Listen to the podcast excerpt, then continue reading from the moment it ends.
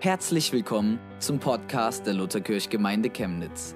Wir wünschen dir beim Hören der Predigt eine echte Begegnung mit Gott und ganz viel Freude.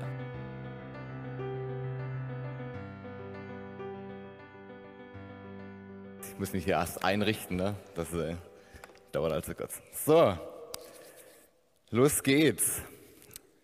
Ich möchte beten, das ist immer ein guter Start.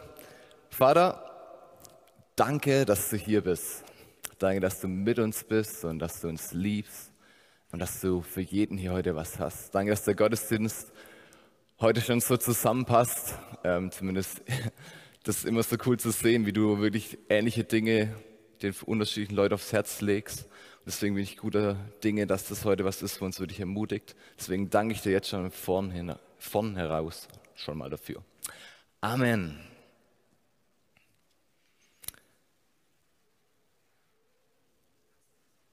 Spatzennest ist es. Genau, da war was. Das habe ich natürlich wieder glorreich vergessen. Ähm, vor lauter Predigen. Alle, die drei oder vier Jahre alt sind, dürfen nach hinten kommen in die Winterkirche. Da sind dann die Mitarbeiter. Und das VIT, die zwischen fünf, also die in der fünften bis neunte Klasse sind, die dürfen in den Jugendkeller gehen. Ich hätte euch fast hier behalten, weil ich so überzeugt bin von meiner Predigt.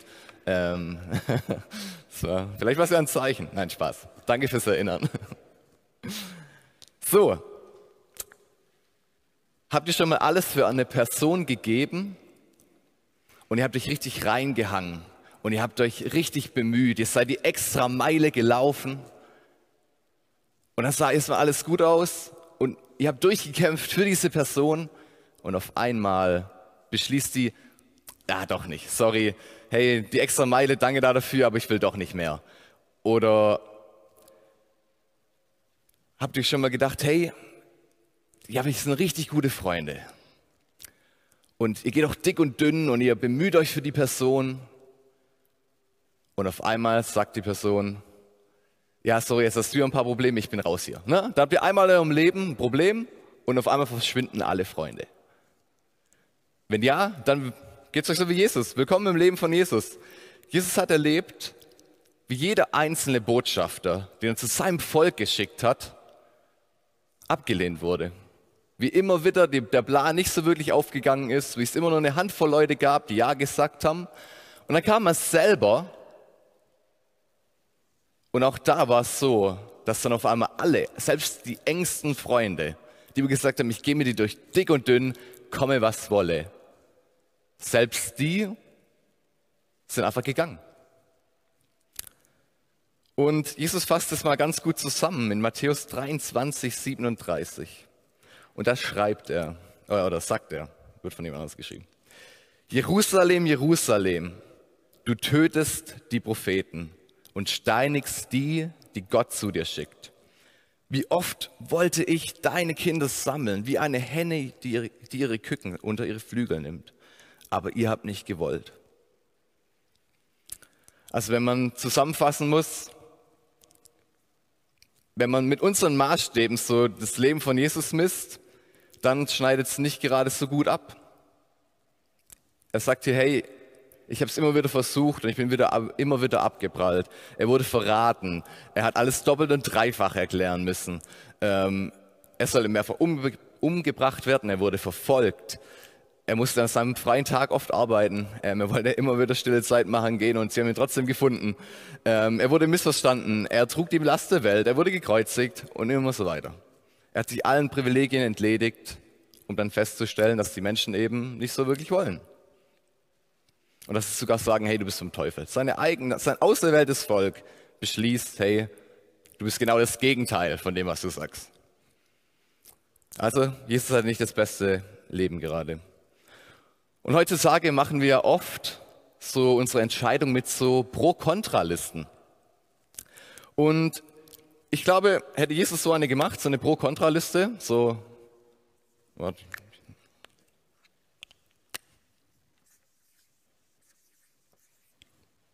Also was spricht dafür? Was spricht dagegen?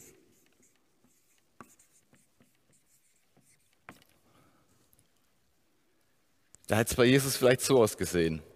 Gut, also fangen wir vielleicht mal mit dem Positiven an. Was spricht dafür? Okay, ich, ich muss nicht mehr Gott sein vielleicht, ne? das könnte man so als halber, so mal in Klammern. Ne? Äh, ich, ich darf Mensch werden, schön, kein Gott mehr sein. Alle Privilegien, ich schreibe mal alle Privilegien.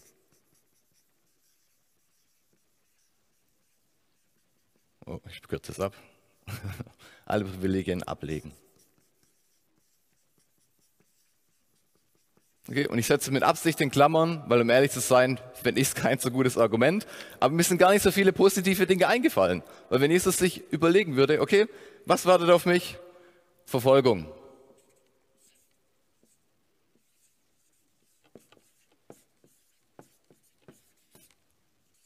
Demütigung.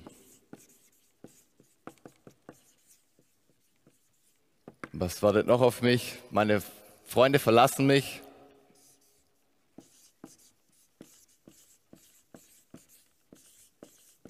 Hm, äh, was kann man sonst noch schreiben? Ach, stimmt, habe ich ganz vergessen. Tod, Folter.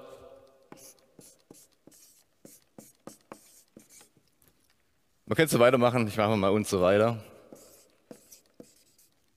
Genau, ich kam einfach nicht zum Ergebnis, okay, um ehrlich zu sein, wenn ich mir das aussuchen müsste, würde diese Pro-Kontra-Liste wo das ja nicht mal so ein richtiges Argument ist, so, weil ich nehme an, ich wäre gern Gott. Also, da bin ich einfach so selbstverliebt, das wäre bestimmt schön. Ich würde es nicht gern ablegen wollen und ich würde auf jeden Fall nicht kommen, wenn das auf mich wartet. Deswegen, ich hätte die Entscheidung nicht so getroffen wie Jesus.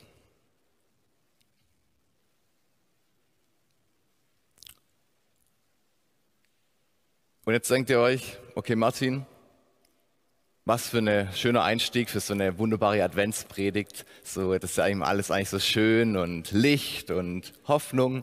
Ähm, und du fängst an mit alles war doof. Ähm, keine Angst, ich verkündige euch noch gleich eine richtig frohe Botschaft. Deswegen habe ich extra meinen Weihnachtspulli angezogen. Ähm, das ist der weihnachtlichste Pulli, den ich habe weil es eben noch eine frohe Botschaft gibt. Also denkt einfach an diesen Smiley. Wenn ich äh, noch negativ rede, dann einfach daran denken. Aber diese frohe Botschaft hat eben was mit dem zu tun, dass er, der Gott in allen gleich war und auf einer Stufe mit ihm stand, seine Macht nicht zu seinem eigenen Vorteil ausgenutzt hat, sondern im Gegenteil. Er verzichtete auf alle seine Vorrechte und stellte sich auf dieselbe Stufe wie ein Diener. Er wurde einer von uns, ein Mensch wie andere Menschen. Er erniedrigte sich noch mehr. Im Gehorsam gegenüber Gott nahm er sogar den Tod auf sich. Er starb am Kreuz wie ein Verbrecher. Und jetzt ist diese Frage, okay, warum? Warum hat Jesus das gemacht? Scheinbar war sich Jesus dieser Pro-Kontra-Liste bewusst. Er wusste, was auf ihn zukommt. Er wusste, dass es sich allem entledigen wird. Er wusste, was auf ihn wartet. Und dann lesen wir, weil Jesus wusste, also in Hebräer 12 lesen wir, weil Jesus wusste, welche Freude auf ihn wartete, nahm er den Tod am Kreuz auf sich und auch die Schande, die damit verbunden war, konnte ihn nicht abschrecken. Weil Jesus die Freude gesehen hat, die vor ihm lag, deswegen hat er es gemacht. Und was ist diese Freude? Und ich glaube, dass es nicht nur bedeutet, Jesus war eben froh, dass er mal wieder im Himmel dann sein wird, sondern diese Freude ist viel mehr. Die Freude ist für mich das, wo Jesus gesagt hat, hey, ich sehe, was das bewirkt, was mein Tod bewirken wird. Und was hat sein Tod bewirkt? Es hat bewirkt, dass wir wieder versöhnt sein können mit Gott. Dass wir wieder sehen können an Jesus, hey, es gibt ein Leben, das so viel lebenswerter ist als das, was wir hier machen. Es gibt ein Leben, das so gut ist und es gibt einen Gott, der so gut ist und der, der was für uns bereitet hat. Und da können wir wieder reintreten durch Jesus. Und da hat Jesus das gesehen und gesagt, hey, die Möglichkeit, dass jeder einzelne von euch wieder mit mir vereint sein kann, das ist es wert. Deswegen kommt dir doch noch ein Punkt dazu. Und das bist du. Der große Pro-Punkt bist du. All die Sachen wurden aufgewogen für Jesus durch diesen einen Punkt.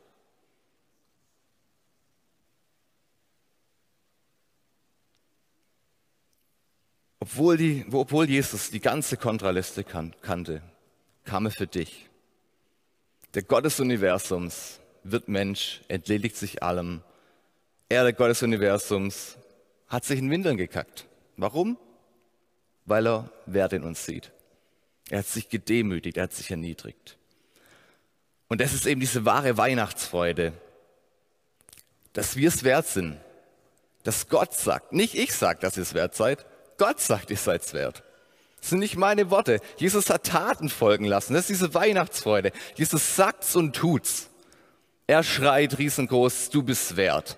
Ich will dich, ich will mit dir vereint sein. Und auch wenn du es selber entscheiden musst, ist es mir trotzdem wert. Und das ist für mich diese wahre Weihnachtsfreude. Für mich ist die Freude an Weihnachten, dass ich weiß, es gibt tausend Kontrasachen und Gott hätte es nicht gemusst. Und Jesus meldet sich und sagt, ich gehe, weil ich sehe den Einzelnen. Ich sehe den Jens, ich sehe die Sarah, ich sehe die Ursula, wen auch immer. Ich sehe dich und ich will es tun. Und das ist diese Freude, die vor mir liegt. Und deswegen gehe ich da durch.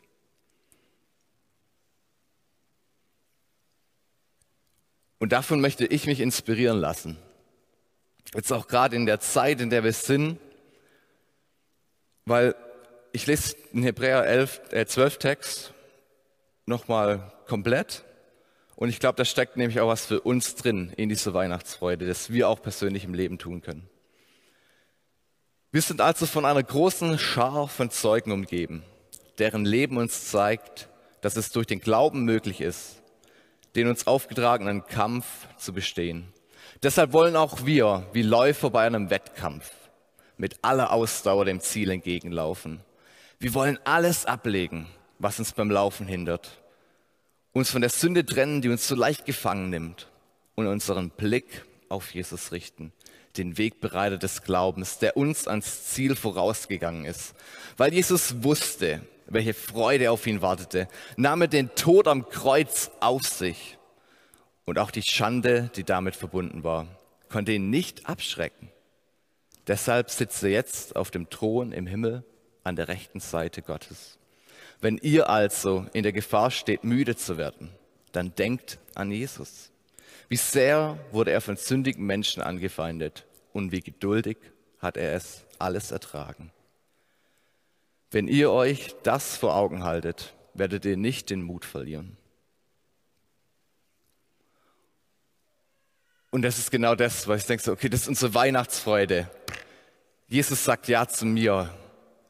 Und Jesus hat eben die Entscheidung nicht getroffen anhand seiner Umstände, sondern er hat seine Entscheidung getroffen an dem, was er gesehen hat, dass er uns gesehen hat, das, was er gedacht hat, ist viel mehr wert.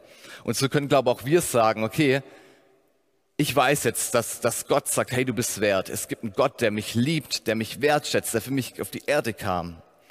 Und deshalb werde ich auch, wenn ich meine Pro- und Kontraliste mache, die sieht zum Glück nicht so aus, aber wenn ich mir überlege, okay, soll ich überhaupt fröhlich sein heute? Soll ich fröhlich sein? Eigentlich spricht doch das dagegen und das und boah, Weihnachten ist doch immer ganz schön anstrengend mit der Familie oder ähm, gerade läuft es hier nicht und da nicht oder ich habe jetzt doch nicht die, was auch immer. Schreibt das alles auf und dann schreibt auf die andere Seite. Und das Pro ist, es gibt einen Gott, der mich liebt, der mich wertschätzt, der mit mir unterwegs sein möchte und das bewiesen hat, indem er auf die Erde kam.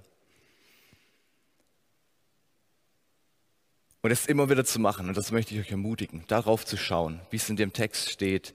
Wenn ihr euch den Mut verlässt, wenn euch die Kraft verlässt, dann schaut auf Jesus, schaut jetzt an Weihnachten drauf, dass er gekommen ist und dass, egal was die Umstände sagen, dass diese Riesentat schreit, ich sehe Wert in dir, ich habe einen Plan mit dir, du bist wertvoll für mich. Und ich weiß, es ist schwer, das zu machen manchmal, ähm, da wegzugucken. Ich weiß, es gibt Zeiten, wo es wirklich, wirklich, wirklich die Umstände wirklich schrecklich sind, ähm, wo es weh tut in, in jeglichen Bereichen. Und ich sage nicht, tu so, als ob du keine Emotionen hast und sag einfach, preise den Herrn. Ähm, aber ich sage euch, das, was die Bibel sagt, schaut auf Jesus, sagt Gott, ich muss das verstehen, ich muss verstehen, was Weihnachten bedeutet. Was heißt es für mich? Weil ich brauche diese Freude, von der du sprichst. Weil die Bibel sagt, die Freude am Herrn ist meine Stärke. Die sagt in Hebräer, dass das das ist, was dir Mut gibt. Deswegen nimm dir Zeit, diese wahre Weihnachtsfreude zu entdecken, die nicht von deinen Umständen abhängt, sondern die abhängt von Jesus, der kam, obwohl er Gott war.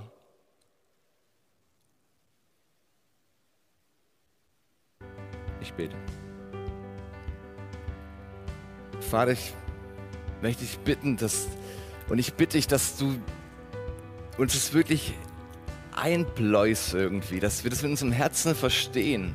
Dass, dass wenn wir morgens aufstehen, dass es ein guter Tag ist erstmal, weil du uns liebst, weil du mit uns bist und weil du für uns bist, weil du der König des Universums bist, weil du alles in deiner Hand hast und wir dir vertrauen können und weil du es immer wieder bewiesen hast. Und lass das das sein, was lauter spricht als das andere. Und sei du da wirklich mit uns, dass wir das erfahren dürfen, dass die, dass die Freude am Herrn unsere Stärke ist, dass wenn unsere Umstände nicht gut sind und wenn die uns das Herz zerbrechen, schließt es auf für uns, dass wir wirklich da diese Freude haben, von der du sprichst, dass wir die Hoffnung haben. Darum bitte ich dich. Amen.